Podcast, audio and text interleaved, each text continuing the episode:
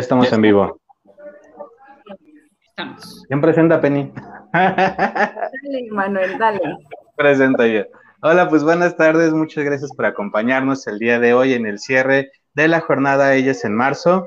Y qué mejor que con una super invitada, ya la conocen y quienes todavía no la conozcan, que había estado con nosotros en otro en vivo, es la psicóloga María Surutusa, una increíble persona, una increíble psicóloga y psicoanalista y demás cosas que tiene tantas cualidades que darnos y que compartirnos. Eh, y bueno, pues hoy nos hace el favor de estar nuevamente con nosotros. Y bueno, en lo que se sigue conectando la gente, eh, ahorita te presentas de nuevo, María, por favor, pero tan, tan, tantito nada más. Eh, por favor, eh, les invitamos a seguirnos en todas nuestras redes sociales, Facebook, Instagram, Spotify. Por si no quieren vernos, pero sí escucharnos, ahí estamos en Spotify. Y de igual manera nos encuentran en YouTube. en todos lados nos buscan como Psicomnia Psicomnia. Y les invitamos a dejar sus comentarios, compartir, y dejar su like. Me encanta, me divierte, me, me, gusta, me entristece, todo menos me enoja porque nos bajan los videos y suscribirse al canal de YouTube en donde cada semana tenemos contenido distinto con respecto al tema de la semana. Y hoy vamos a tener el conversatorio La mujer del futuro como este cierre de la jornada. Con nosotros la psicóloga Penélope Vázquez, el psicólogo Manuel Reyes, el psicólogo Rodrigo García hoy no nos puede acompañar por fallas técnicas con su internet, pero tenemos a la psicóloga María Sulutusa. Si nos haces favor de presentarte, María, por favor. Claro que sí, un gustazo estar aquí una vez más. Muchas gracias por invitarme. Siempre me encanta venir a platicar y pues aquí dialogar ideas. Este, yo soy psicóloga egresada de la Ibero. Actualmente estoy haciendo mi formación psicoanalítica y pues soy feminista. Entonces estamos aquí para hablar de la mujer, ¿no? Así es. Además, este, debo decir que María este, tiene como mucho, este, mucha pasión respecto al feminismo, pero no, no, no crean que en mal plan, o sea, de verdad sabe y, y, y pues además siempre está como en constante aprendizaje y, y, entonces siempre es como un placer escucharla. Entonces, para Uy, que... Siempre es un placer dialogar. Mira, la verdad, de eso surge algo muy interesante el que digas que soy una apasionada. Sí lo soy, definitivamente, pero de chiquita me decían que soy una intensa.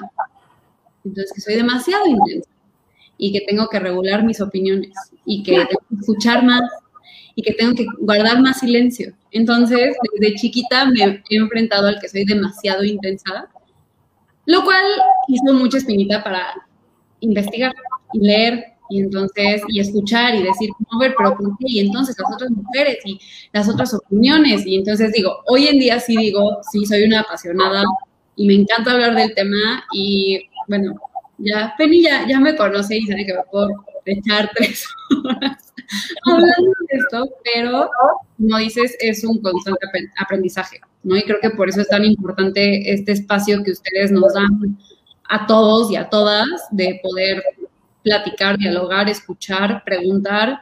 Eso sí, les quiero decir a todos que nos están escuchando y a todas, cualquier pregunta que tengan, cualquier comentario, cualquier pensamiento que tengan, por favor, pongan el comentario para que lo podamos discutir, porque como es algo en progreso, en serio hay cosas que luego no se nos ocurren a todos, entonces por eso es tan padre poderlo contribuir. Entonces, bueno, con eso muchas gracias por invitarme. No, gracias a ti por venir. Y pues vamos a empezar. Este, ¿quién quiere empezar, chicos? Les dejo ahora sí. Bueno, a mí me gustaría empezar nada más con una de las cosas que dice María, porque creo que ahí le damos el parteaguas a este conversatorio y a todos los que hemos tenido en este mes, esta parte de, de, de silenciarte desde, desde niña, ¿no? Eh, realmente cuando lo vemos en un trasfondo es, ¿por qué silenciarte? Porque realmente hablabas, opinabas y decías muchas cosas, o porque eras mujer. Y porque era una mujer que hablaba y opinaba muchas cosas. Exactamente, ¿no? Y creo que, eh, a pesar de que era muy evidente esta situación ahorita que lo comentabas, es importante recalcarlo porque hay muchas personas que todavía no logran visualizarlo, ¿no? El poder decir una opinión como adultos, como niños, como adolescentes, como lo que sea, siempre es importante. Eh, ya sea eh, mujer, hombre o, o, lo que sea, siempre es importante poder externar. Ahora vamos a verlo en el, en el, exclusivamente en el caso femenino. cuando se silencia y aparte se cataloga a la persona que está hablando por su, por su género. ¿no? Penélope. Yo pensaba que también no solamente el hecho de ser mujer, sino el hecho de ir en contra de o poner en duda muchas de las cosas que ya están establecidas, ¿no? Y que creo que al final eso es lo que sucede con los movimientos feministas, ¿no? Están poniendo en duda algo que hemos llevado por tantos años, este, que es este patriarcado, y entonces eso genera mucha confusión y genera también mucho ruido, ¿no? Y genera mucho enojo y, pareciera que entonces ya no sé dónde pararme, que era lo que comentábamos igual con María la vez pasada, ¿no? Esto de hasta dónde puedo decir, hasta dónde, y entonces se vive incluso un poco persecutorio el asunto cuando tendría que ir siendo más relajado, ¿no? Y se tendrían que ir como cambiando algunas cosas, pero para esto, pues sí, tienen que poner en duda todas las cosas que se hacen, tienen que poner atención en los pequeños detalles que parecieran como algo normal, pero que al final pues son algo que hieren, ¿no? Y que van lastimando eh, un sector de la sociedad, en este caso, pues sería el, sector femenino, ¿no? María. Creo que, o sea, una de las cosas con esto, cuando me, me invitaron, Penny me mandó uno de los temas que queríamos usar hoy, que es este tema de, o sea, la mujer de hoy, ¿no? O sea, ¿cuál es la mujer de hoy? ¿Y qué conlleva el ser mujer de hoy en día? Y yo me quedé pensando en eso y creo que la mujer de hoy tiene una voz, o sea, la importancia de que la mujer de hoy tiene voz, ¿no? Y yo, digo, surgió con todos estos himnos que, se han, que han surgido este año, el año pasado, ¿no? Sobre todo aquí en México, el, la canción Sin Miedo de Vivir Quintana, este, Julieta Venegas, eh, Silvana Estrada, que sacó ayer una canción de Si me matan. O sea, al final del día son himnos y son voces que se van alzando y que se van cantando y que se van gritando y entonces la voz, o sea, la mujer de hoy en día tiene voz. Lo que es una locura para mí y lo que fue creo que una de las cosas más difíciles que tuve que procesar este año, este 8 de marzo y, y el 9, fue que esa voz lleva desde 1600 y cacho. O sea, las mujeres llevan, o sea, literal, cientos de años intentando desarrollar la voz y desarrollar una postura pública, ¿no? hay, esta historia este, de cuando en Francia se hizo, o sea, en la Revolución Francesa, se hizo la, la, soy pésima con estos detalles, una disculpa si algún historiador o historiadora está aquí, seguro voy a decir una barbaridad, pero la Carta de Derechos Humanos, que dice, o sea, era la Carta de Derechos del Hombre, y hubo un grupo de mujeres que, que dijeron, eh, oye, se te olvidó algo del hombre y de la mujer, y fue gracias al enojo de la mujer que se hizo toda la revuelta en contra del rey. Entonces, digo, desde entonces está intentando buscar esa voz y bueno, desde los movimientos de 1900, 1920, la primera este, ola del feminismo, la segunda, la tercera, la de hoy. Entonces creo que sí, bueno, ya me inspiro, pero sí creo que esta parte de, de las voces y la resistencia que surge ante una voz que exige, que reta, que cuestiona, es bien importante, sobre todo cuando es una voz femenina. Claro, y cuando además no estamos acostumbrados a escuchar voces femeninas, ¿no? O sea... Sí, la tele, perdón, no es que fue otra cosa, perdón. Sigue, sigue. Ah, bueno, yo, yo iba a decir que, o sea, incluso tiene realmente muy poco tiempo, estaba ahorita checando esto de la mujer de, de hoy, veía que en México pues tiene muy poco tiempo que la mujer realmente entró, por ejemplo, a puestos políticos, a puestos como más importantes en grados superiores, porque no porque no pudiera o no tuviera la capacidad, ni siquiera porque no tuviera los estudios, sino porque todavía existía esta idea de que la mujer tiene como esta cosa muy em, muy dulce y tiene que estar en casa con sus hijos y que sigue siendo un problema para muchas personas el, el cambiar este, este chip que ya traemos, ¿no? Eh, ahorita que, lo mencionabas, María.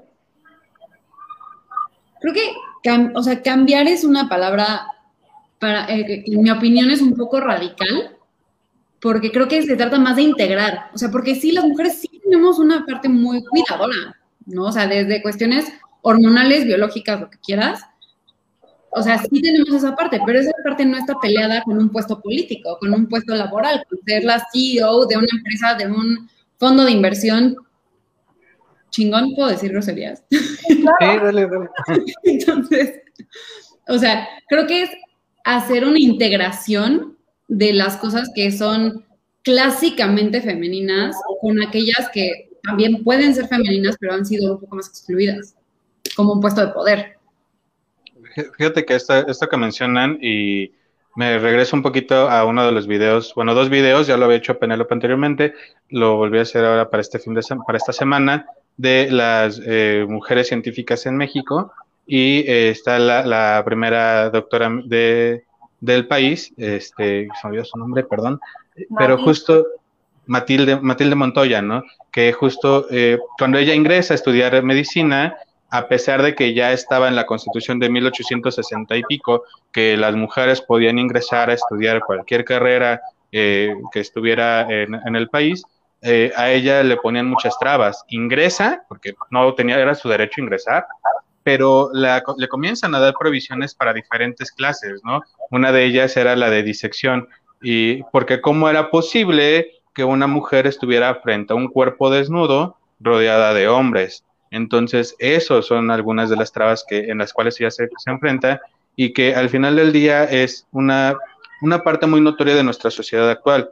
Hay muchos derechos que ya están eh, marcados desde hace muchas décadas, como lo mencionamos al principio, para, para, las mujeres, pero que a pesar de eso, la ideología, la perspectiva social y, cultural del país impide que se, que se comiencen a aplicar. ¿no? Porque se sigue viendo esta parte de lo que está mal, lo que no se debe hacer y lo que no está permitido para una mujer. Penélope. Yo voy a retomar dos temas que, que dice uno, María, que es el del poder, y el otro que creo que va de la mano es el de la sexualidad, porque también justamente a la mujer se le ha visto como algo asexual, como únicamente algo que recibe. ¿no? Y, o sea, pensándolo como fisiológicamente, pues podría pensarse que es algo que recibe, ¿no? Que una mujer tiene el cuerpo para recibir. Sin embargo, eso no, eso no está peleado con la parte activa que pudiera tener, que es deseante, que es una mujer que, eh, que tiene necesidades fisiológicas y que tiene deseos, y que además sus deseos también la pueden llevar a, a querer probar diferentes cosas, ¿no? Eh, justo creo que un problema con muchos pacientes hombres ha sido como el tema de la sexualidad en la mujer, como es que me pidió que hiciéramos esto y, o sea, sí quiero porque está rico, pero ¿cómo me lo va a pedir? O sea, esto no está bien que una mujer pida cosas así, no está bien que una mujer piense así, o sea, se sigue teniendo mucha reserva en cuanto a, la parte de la apertura sexual, ¿no? Eh, y todo creo que surge a partir de este poder, que de alguna manera lo fálico pareciera que da cierto poder, ¿no? O sea, el tener un pene pareciera que es como tenerte arriba, siempre en una posición más alta, ¿no? Por ahí escuchaba que, eh, esta, idea como es la corona del hombre, ¿no? De, el pene es su corona, lo que lo vuelve el rey. Como todo rey, tiene que gobernar y tiene que poner a, quienes no tienen la corona bajo su, yugo y bajo sus órdenes. Y esta, esta parte eh, justo conlleva a todas estas ideologías de eh, la mujer no puede hacer, pero no porque, eh, porque no, no, no, no pueda hacerlo, sino porque yo no quiero que lo haga, ¿no? Que ahí es donde entra el Ah, es que como tú no tienes tanta fuerza como un hombre, no tienes que cargar cosas pesadas. No, es que tú no quieres que lo haga, porque tú quieres seguir enmarcándote tu poderío ante las demás, ¿no? Es que una mujer no puede salir después de cierta hora porque le puede pasar algo. No, es que yo no quiero que salga después de cierta hora para que, para que esté conmigo o X situaciones, ¿no? Exactamente. Entonces, ahí viene muy arraigada también esta situación que reitera, reitero, eh, es este constructo social. Por lo tanto, cambiar eh, esta, esta parte de la sociedad va a enmarcar una diferencia muy grande y muy significativa cuando hablamos de la mujer de hoy. Penélope.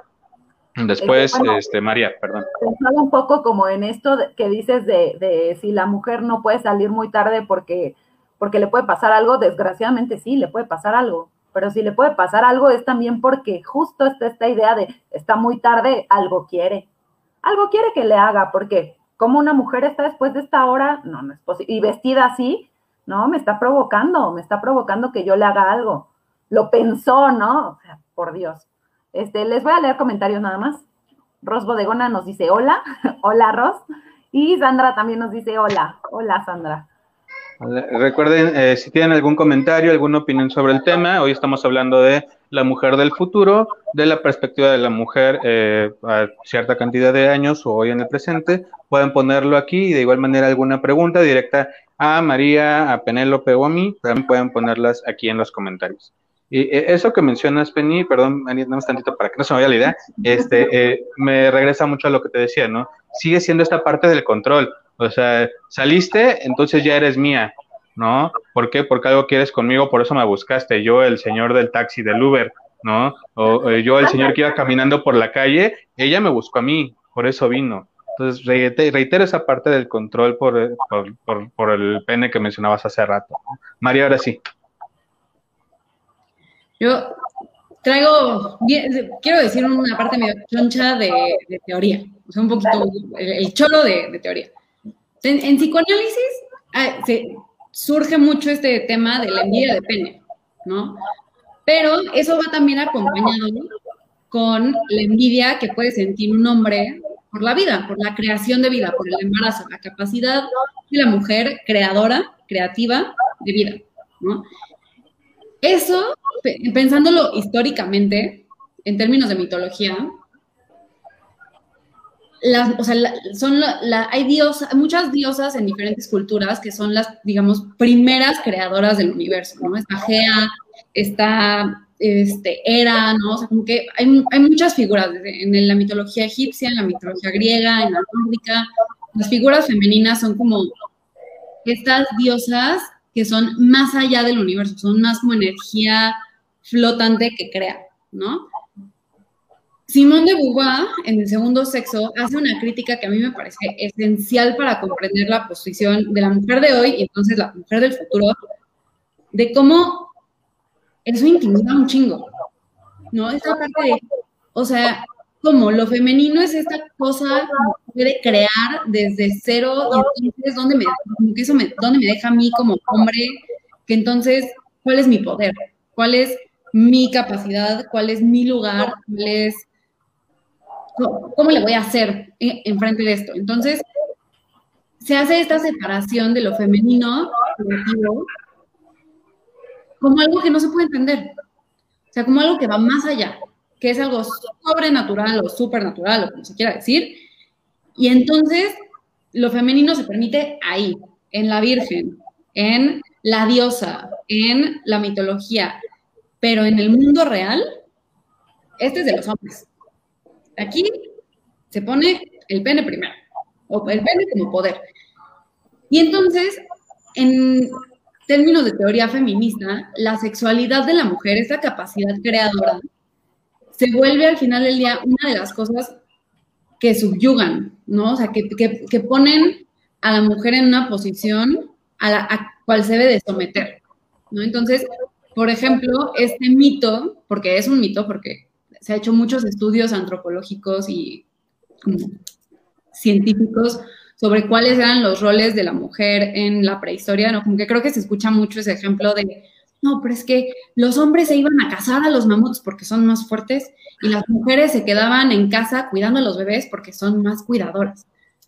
Y no, es, hay esta frase en inglés que dice, este, para criar a un bebé se necesita una aldea y es ese concepto, o sea, para la crianza se usaba una aldea, o sea, todo el mundo compartía funciones y la mujer también iba a casar y también se ponía a hacer de todo.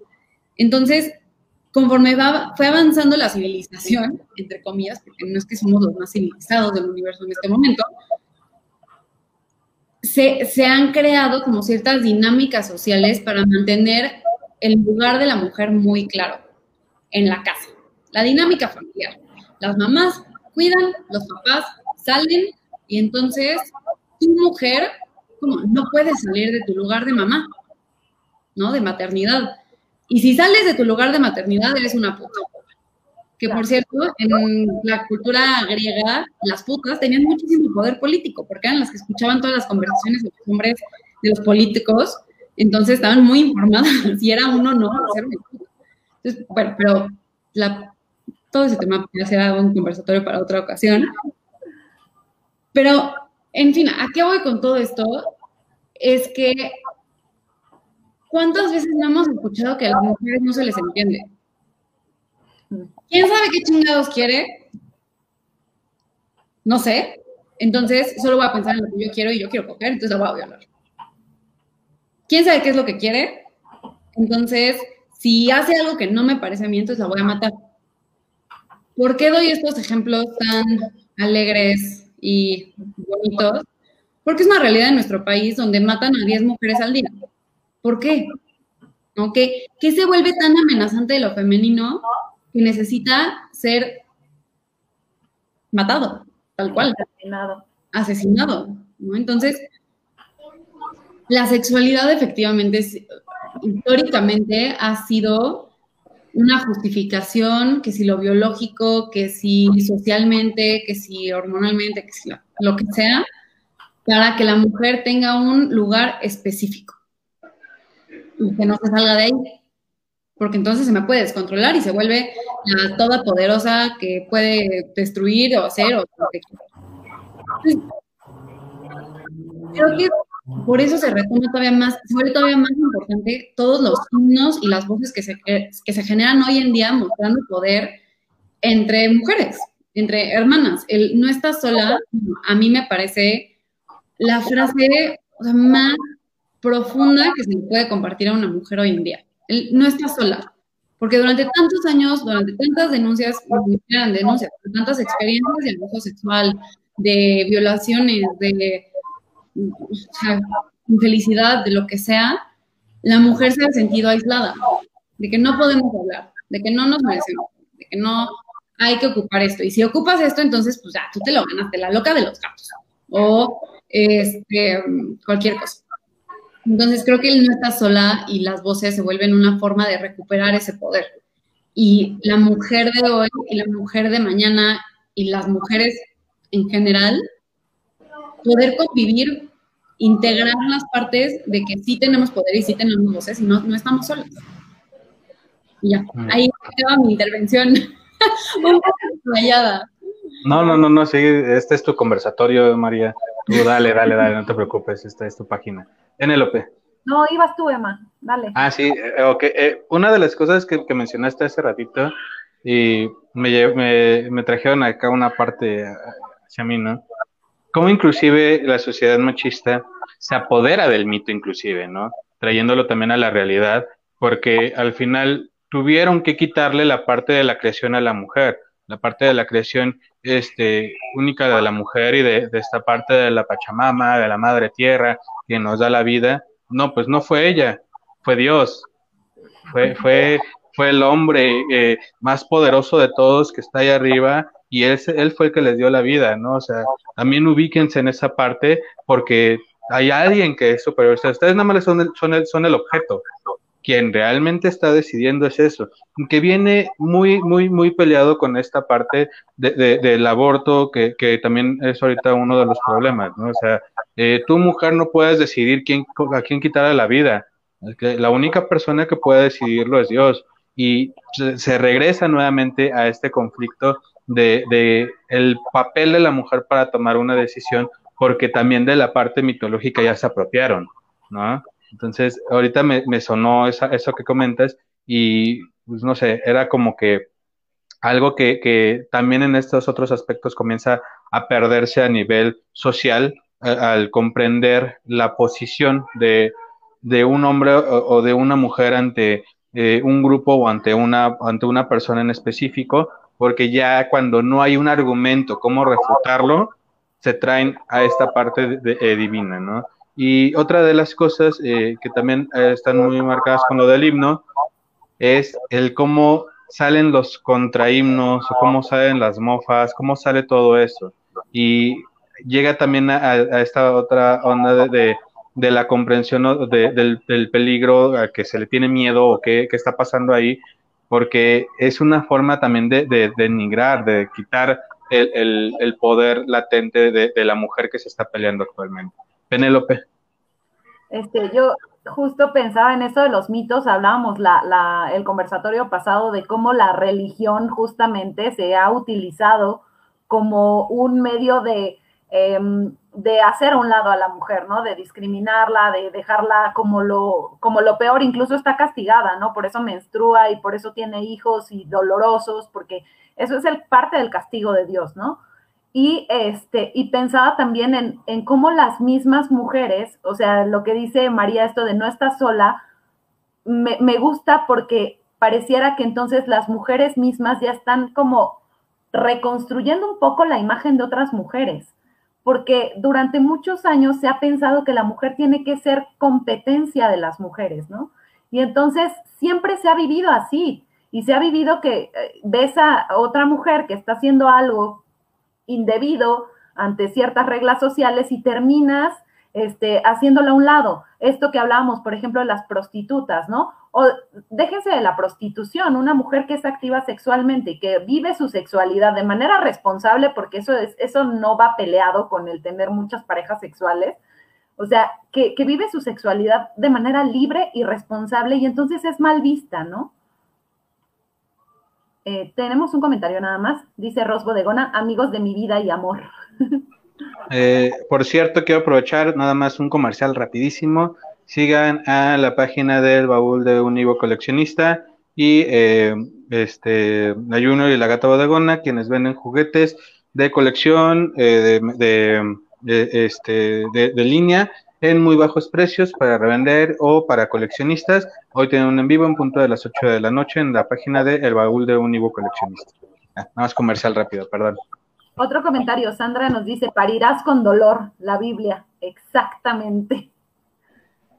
Exactamente. María. Ahorita, yo tengo una amiga que está embarazada y ella o sea, está muy conectada con justo la madre tierra, ¿no? Como que el reconectar con las energías y con la capacidad de la mujer creativa, no dolorosa. Entonces, digo, es todo un trip muy específico y, digo, en mi opinión, muy profundo el resignificar la experiencia creativa de la mujer, ¿no? El, parto, el embarazo, desde las constricciones que hace la idealización, por ejemplo, esta parte de como, ay, te ves preciosa, es que, wow, brillas en el embarazo. Entonces las mujeres que le pasan de la chingada en el embarazo se sienten todavía más culpables porque es que este es el único puesto que tengo y debería de estarme sintiendo increíble, pero es como de, oye, pues está más difícil, o sea, como si está pesadito. Pero creo que ese es otro tema. Hay dos cosas que, que quiero tocar, que clavando un poquito más en esto de la mitología. Hay una diosa hindú que se llama Kali, que es la destructora. ¿no? O sea, como que es la destructora de los demonios, pero también es la energía. Es como considerada como la energía de la realidad.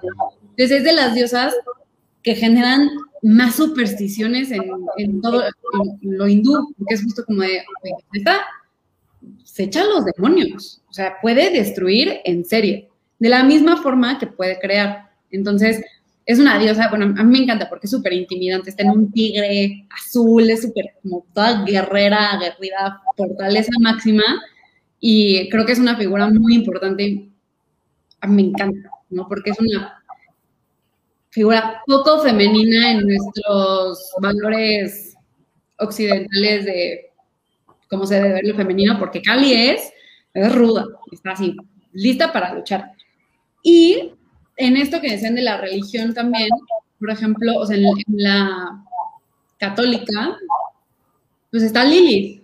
Lilith es la primera mujer. La primera mujer que hace Dios es Lilith. Pero Lilith tiene deseo, tiene sexualidad, ella quiere explorar, ella no es complemento de nadie, ella no tiene por qué estar haciéndole caso a Adán porque no le debe nada. Entonces era demasiado, ¿no? Era demasiado retadora, demasiado, demasiado impetuosa, tenía demasiada curiosidad, entonces fue exiliada y ahí ella solita, como se pudo, tuvo a sus propios hijos, a, los demonios, bueno, creo que se dice demonios, diablos, bueno, no sé. Demonios, ¿no? Demonios, ajá. Se tuvo a sus propias criaturas, ella solita, sin necesitar a nadie más, y entonces fue borrada.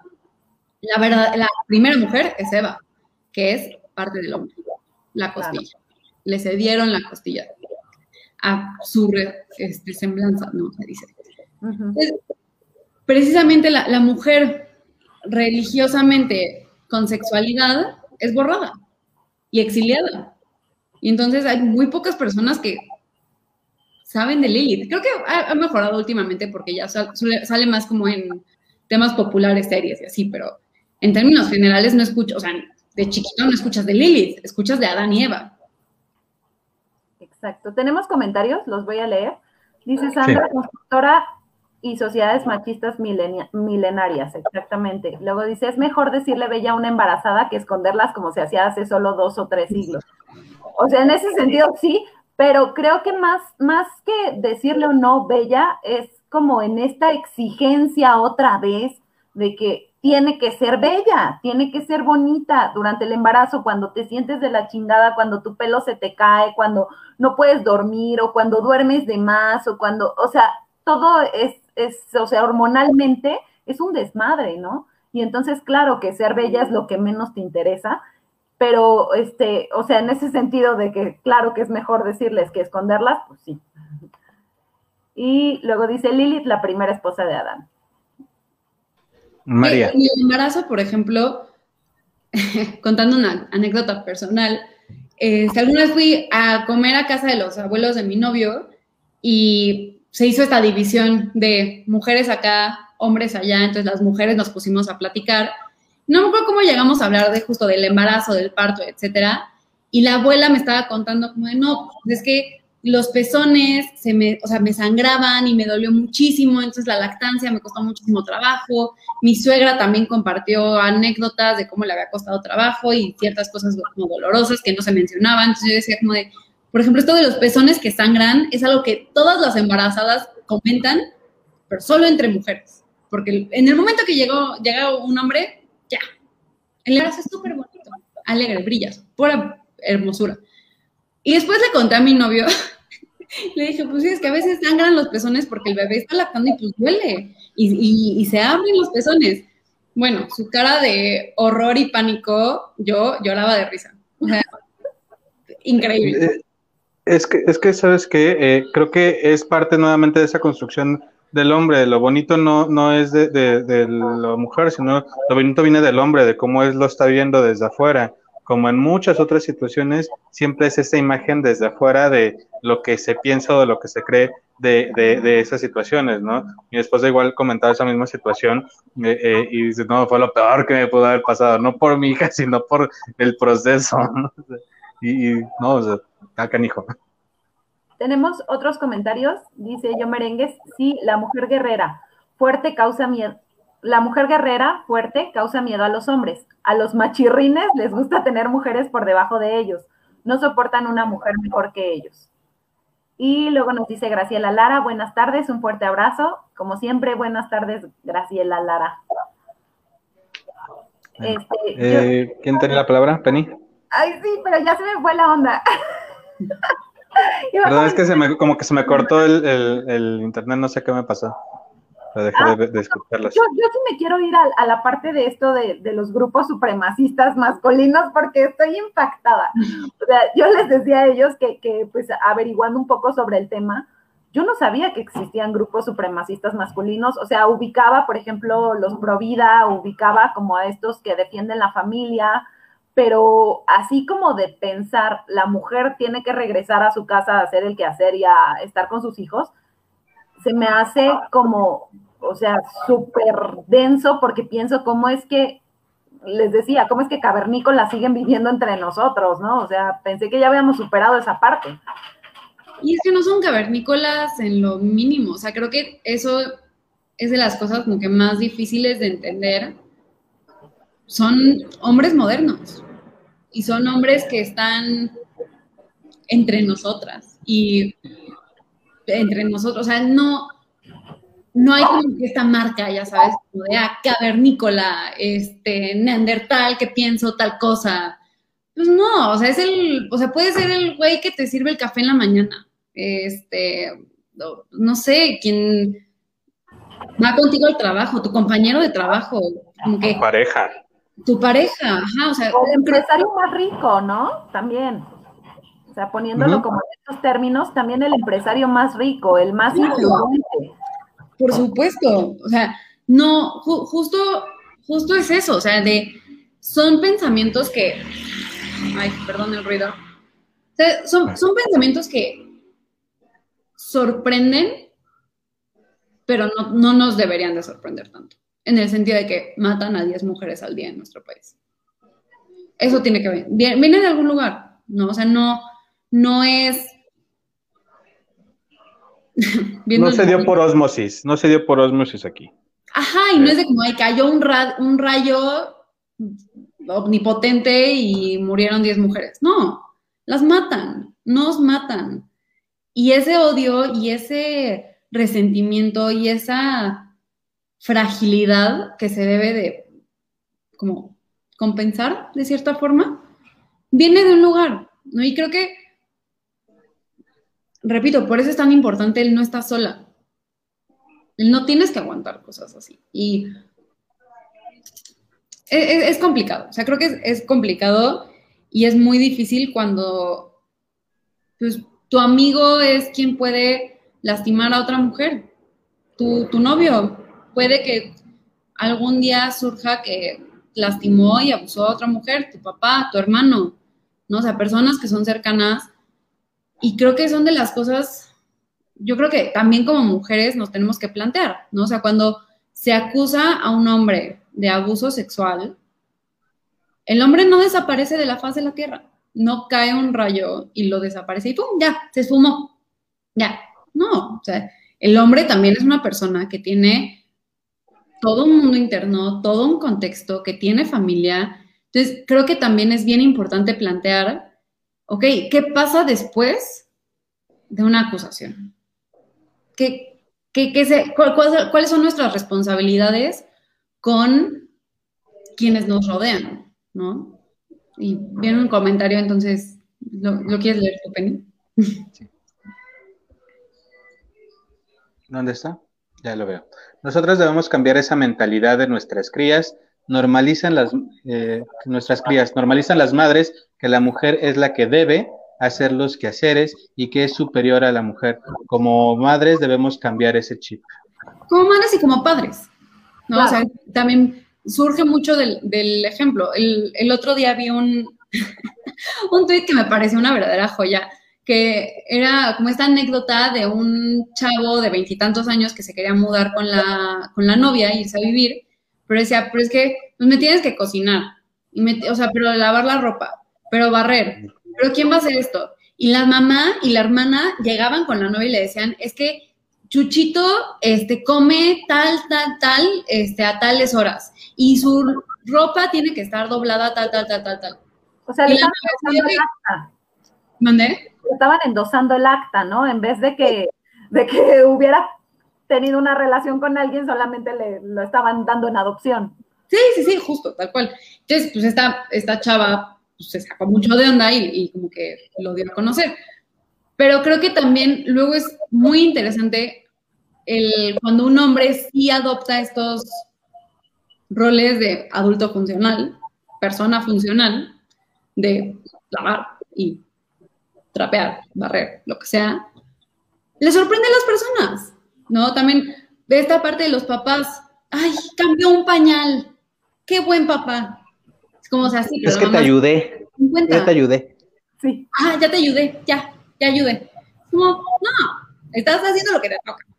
Te faltan 149 para estar tablas, ¿no? O sea, sí, sí es una parte de la responsabilidad en conjunto que se debe de hacer entre hombres y mujeres, el, por un lado, cuestionar, o sea, los hombres cuestionarse cuáles son sus conductas, actitudes, creencias y acciones al final del día, porque puedes pensar, ay, sí, qué precioso el movimiento feminista, sí, qué bueno que ya están hablando, sí, porque mi hermana, porque mi mamá, porque lo que quieras, pero va a estar un poco rudo esto, pero consumir pornografía que replica violaciones.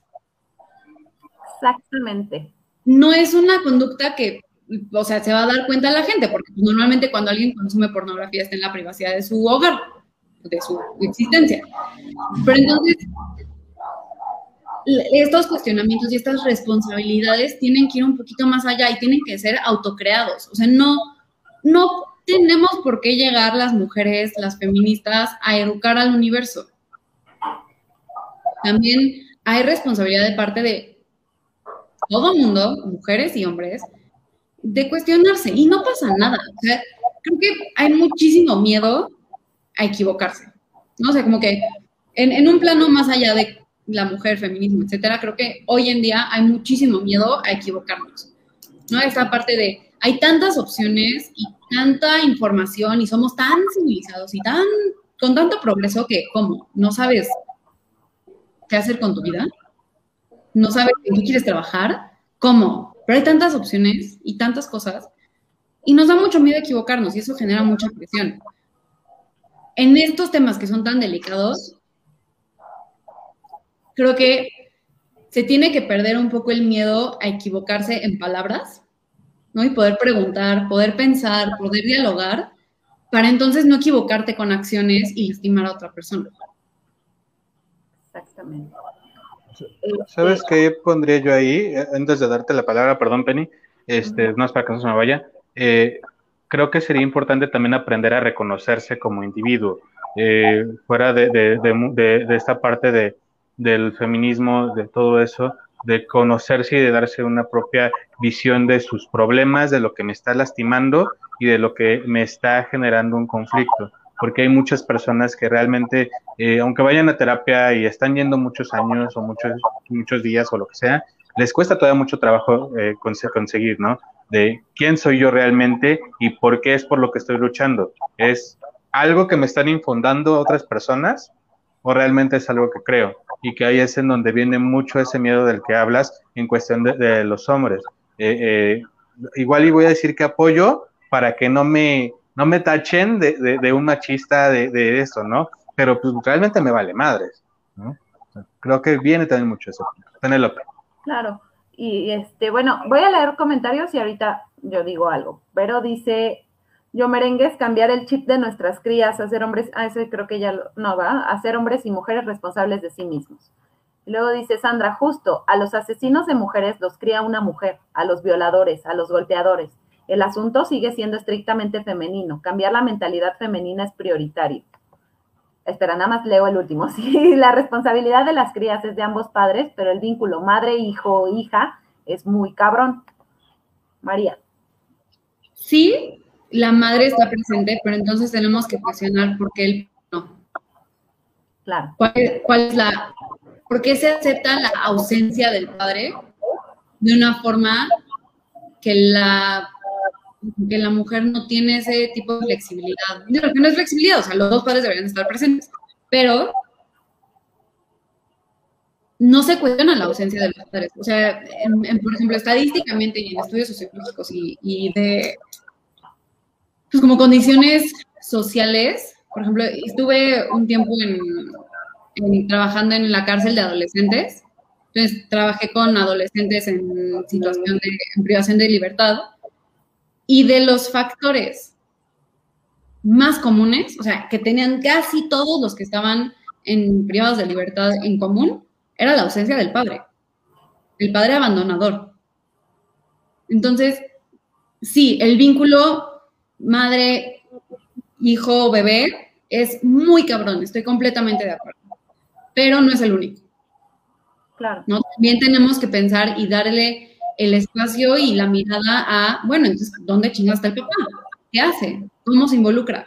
Porque sí creo que también, o sea, parte, por ejemplo, o sea, ahorita creo que, el otro estaba pensando, que en un par de años creo que nos vamos a enfrentar a una crisis poblacional, porque yo ahorita conozco muchísimas mujeres que no quieren tener hijos, no quieren ser mamá, ¿no? O sea, y por muchas razones, ecológicas, sociales, a qué mundo los traigo, este, calentamiento global, todo se va a ir a la chingada, entonces no, no quiero, o nada más porque dicen, no, no, no me gusta esa idea con mi cuerpo y no, no quiero tener.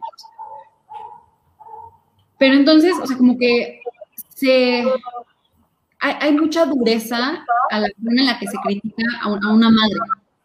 Y entonces el padre también queda de, lado un poquito. Entonces, hay, hay, un psicoanalista que se llama Winnicott, le dices, la madre es suficientemente buena, ¿no? O sea, como que más allá de esta exigencia de la madre perfecta, entonces, bueno, tienes que criar este, hijos, hijas que sean perfectos.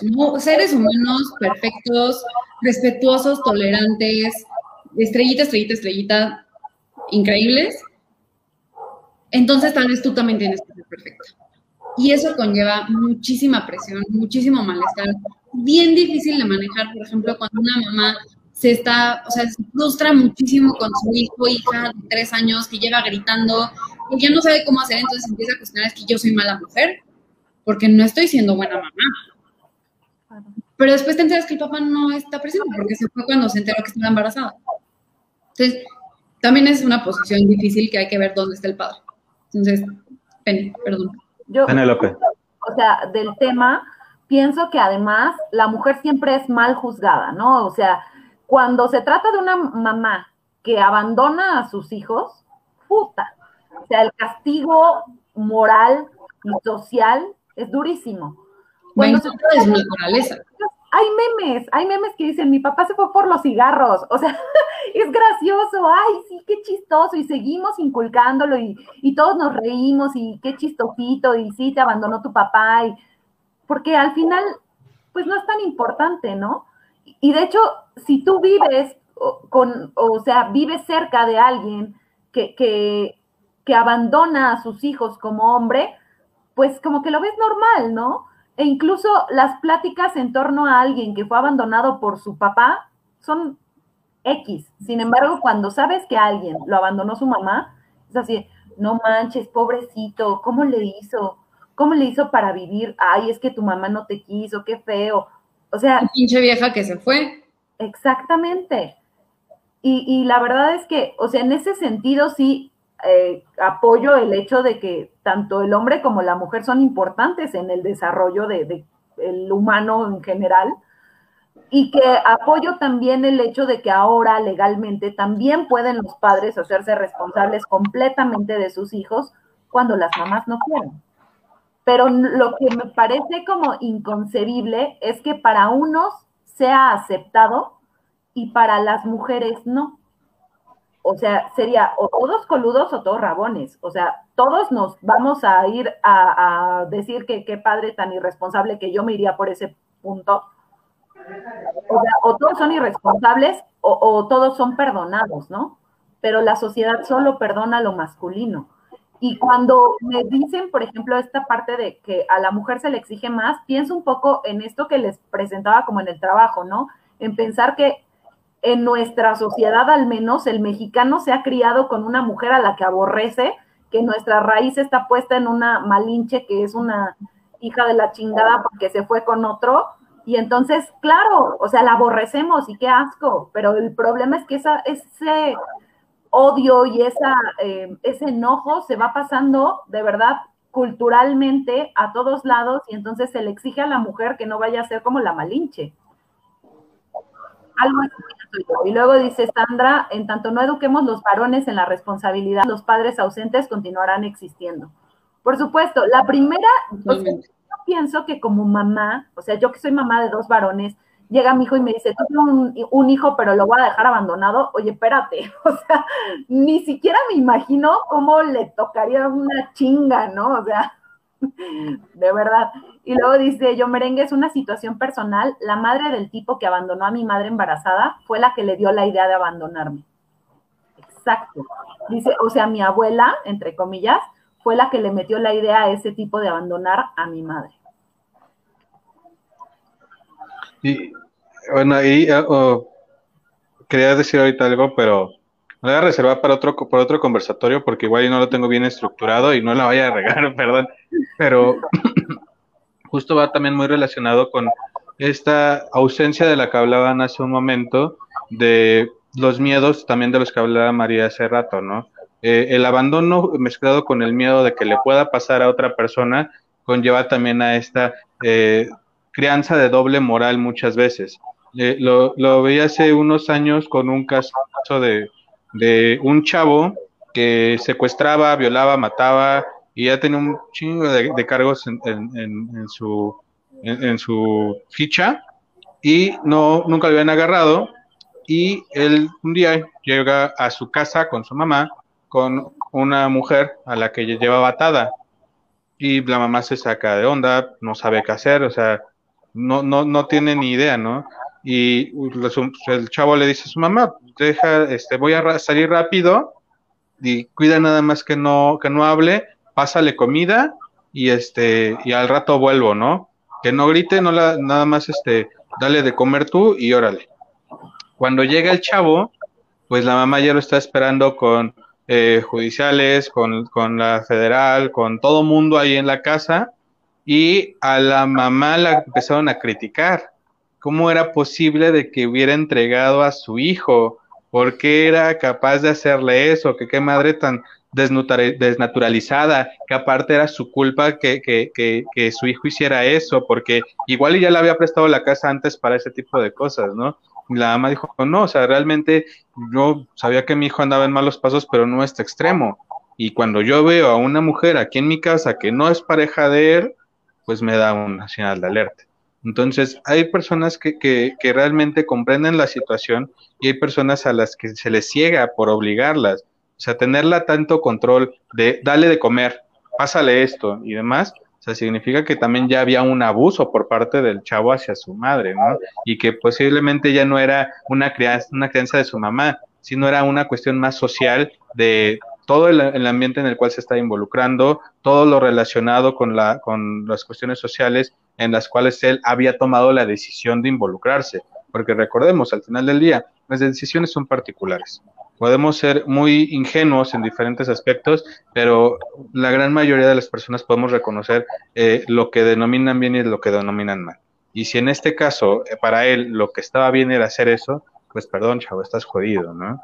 Y para su madre, si estaba mal denunciar a su hijo, pues qué chido que hizo el mal, ¿no? Hizo el mal denunciando a su hijo y entregando. Eh, María. Yo creo que justo complementando eso, la, o sea, la mujer se nos ha como taladrado mucho que tienes que ser sacrificada por los demás. O sea, que te tienes que sacrificar a ti para entonces poder cuidar a los demás, ¿no? Entonces, por este comentario que, perdón, no, me acuerdo del nombre de, de, la usuaria que, lo, que hizo el comentario que compartió esta anécdota personal. Para, para empezar, gracias por compartir. O sea, creo que son cuestionamientos muy profundos y también confrontamientos muy duros de, oye, ¿cuál es mi historia? con las propias mujeres de mi familia, que, han implicado para, para mí en ese sentido. Creo que ahí cae mucho lo que comentaba la otra persona que está comentando, perdón, que no me acuerdo de los nombres, este, de, de, la responsabiliza, responsabilización del individuo, ¿no? O sea, pues sí, tu mamá, pues sí, es tu mamá, pero no se tiene que sacrificar por ti. Y tú no te tienes que refugiar detrás de tu mamá a que te den permiso porque tú estás siendo tu propio individuo. Y tu mamá es su propio individuo con, o sea, por ejemplo, cuando los hombres crecen y dicen como, es que mi mamá tiene sexualidad. O sea, a mi mamá, chance, también le gusta coger. Y patatus, crisis. Y es como, pues sí, sigue siendo su propia persona. Nadie nunca se cuestiona de que a los papás les gusta coger. Está bien. Pero entonces, lo, importante de que las mujeres podamos reconocer límites. ¿En, qué sentido?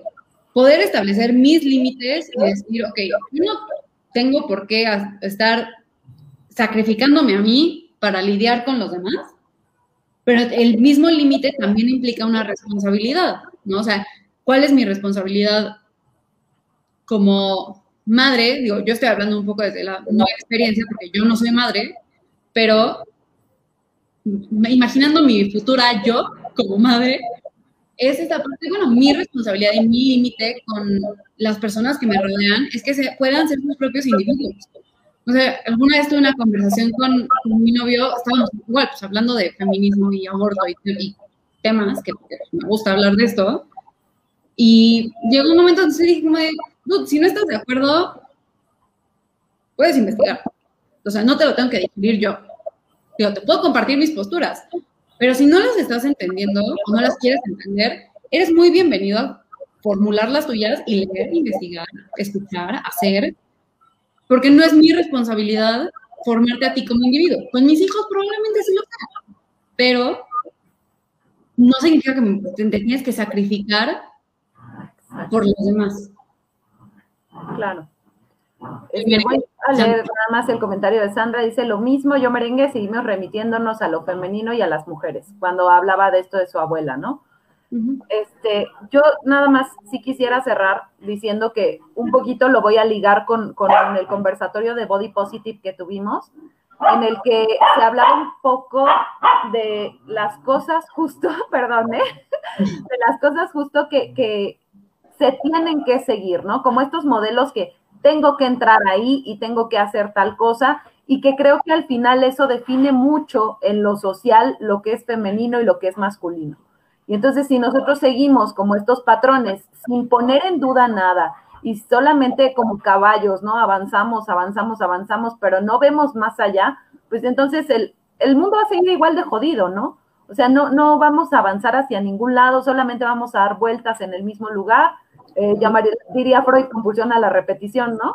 Y ahí vamos a seguir y seguir y seguir y seguir. Y entonces creo que justo lo que nos va a dar la salida y qué es lo que se está haciendo es es poner en duda, es poner en duda, es levantar la voz, es dar otras opciones, porque además no crean que solamente se levanta la voz destruyendo cosas como mucha gente lo piensa, sino que se están dando eh, como posibilidades de, de, ideas a seguir, de cosas a seguir que no están relacionadas con el patriarcado para nada, ¿no? Entonces tampoco es como que solamente vamos a destruir cosas y chingue su madre y a ver qué hacemos. ¿no? Sino que hay todo un proyecto detrás de esto, está bien pensado, está bien fundamentado, y entonces el que no sepa, como dice María, pues también está como con la apertura total de, revisar algunas eh, partes de la teoría, algunas razones por las que se están haciendo estos movimientos feministas y entonces entender qué es lo que está pasando, ¿no? Hace poco compartí un meme que compartí justo el año pasado que decía, es que no entiendo por qué están haciendo esto. Pues justamente por eso lo estamos haciendo. ¿no? Entonces, eh, creo que ahí queda la invitación abierta. María. Igual, como también para cerrar, creo que mi último comentario de esto es, va muy de la mano con esto de la mujer con voz. Yo con, con la mayoría de mis pacientes son mujeres, no sé qué, me han llegado la mayoría de mujeres y este, lo que creo que más se trabaja en términos de identidad femenina es la apropiación de la narrativa. Es tu historia, es tu vida. ¿Cuál es tu perspectiva, no? Eh, ya, me, ya me dirás, o, ay, perdón, no me acuerdo del, del usuario, pero este, yo Merengues, yo Merengues. Eh, yo Merengues decía, ok, tu abuela materna hizo eso, tu padre hizo eso, tu mamá hizo otra cosa, pero ¿cuál es tu narrativa? ¿Cuál es tu perspectiva? ¿Cómo ha influido eso en ti? ¿Cuál, cuál es tu voz? Porque al final del día tú eres la que decide cómo te moldea eso. O sea, porque hay cosas fuera de nuestro control y, pues sí, patriarcado y violencia y traumas y muchas cosas muy complicadas. Pero cuando aprendemos a poder contar nuestra historia con nuestra voz, nuestras palabras, nuestra perspectiva y poder decir como, ¿sabes qué? Pues, vieja, ¿por qué te estás metiendo en estas cosas? ¿Por qué lo defendiste? No es algo defendible. Y si a ti te enoja, tienes todo el derecho de estar enojado. Si tú también entiendes, ok, esta mujer estaba bajo esta presión social, patriarcal, de entonces sacrificar a su hijo o cualquier otra perspectiva, y a ti te da tranquilidad entenderlo de esa forma, es tu historia, es tu narrativa, es tu voz, porque las mujeres tenemos voz y podemos elegir nuestros propios contenidos y nuestras propias reglas y funcionamientos de cosas de cómo tú quieres vivir. O sea, me pongo un poco existencia en este sentido, pero la vida es muy frágil, corta, en un momento cambia, es algo que es difícil de procesar y entonces si no nos apropiamos de nuestra propia existencia, de nuestras propias palabras, nuestras propias experiencias y propias historias, está muy cabrón vivirla. está, más difícil. y bueno. No, muchas gracias, María. Igual ya nada más para dar igual yo mi comentario de cierre. Eh, no sé, igual y creo que voy a estar mal, no lo sé, eh, no es justificarme, pero lo pongo de una vez como justificación.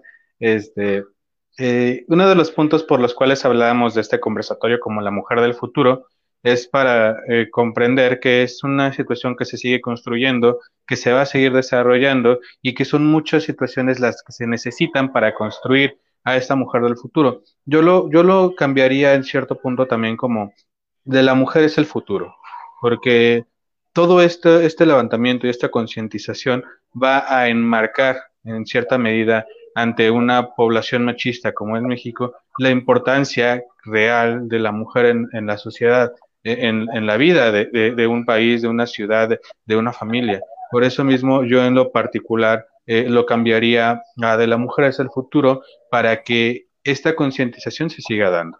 ¿No? No como para quitarle también un papel o, o, un peso, sino para comenzar a ver esta, esta necesidad de la, de, de la parte, eh, de la otra parte para seguirse desarrollando. Ese sería como mi comentario de cierre. Y pues bueno, pues muchas gracias, María. poner dos comentarios antes de que nos vayamos para. Dale, dale, dale. Dice Graciela Lara, para mi modo de pensar, yo también lo entregaría. Esos no son los principios morales que le inculqué, si vienen de una mujer y tienen que respetar. Y luego dice la abuela paterna, ella no es mujer para ti, déjala, ellos no son mis nietos, esa es mi historia. Pues bueno, un poco similar a lo que le pasó a Yo Merengues, ¿no? A Yo Merengues, exactamente.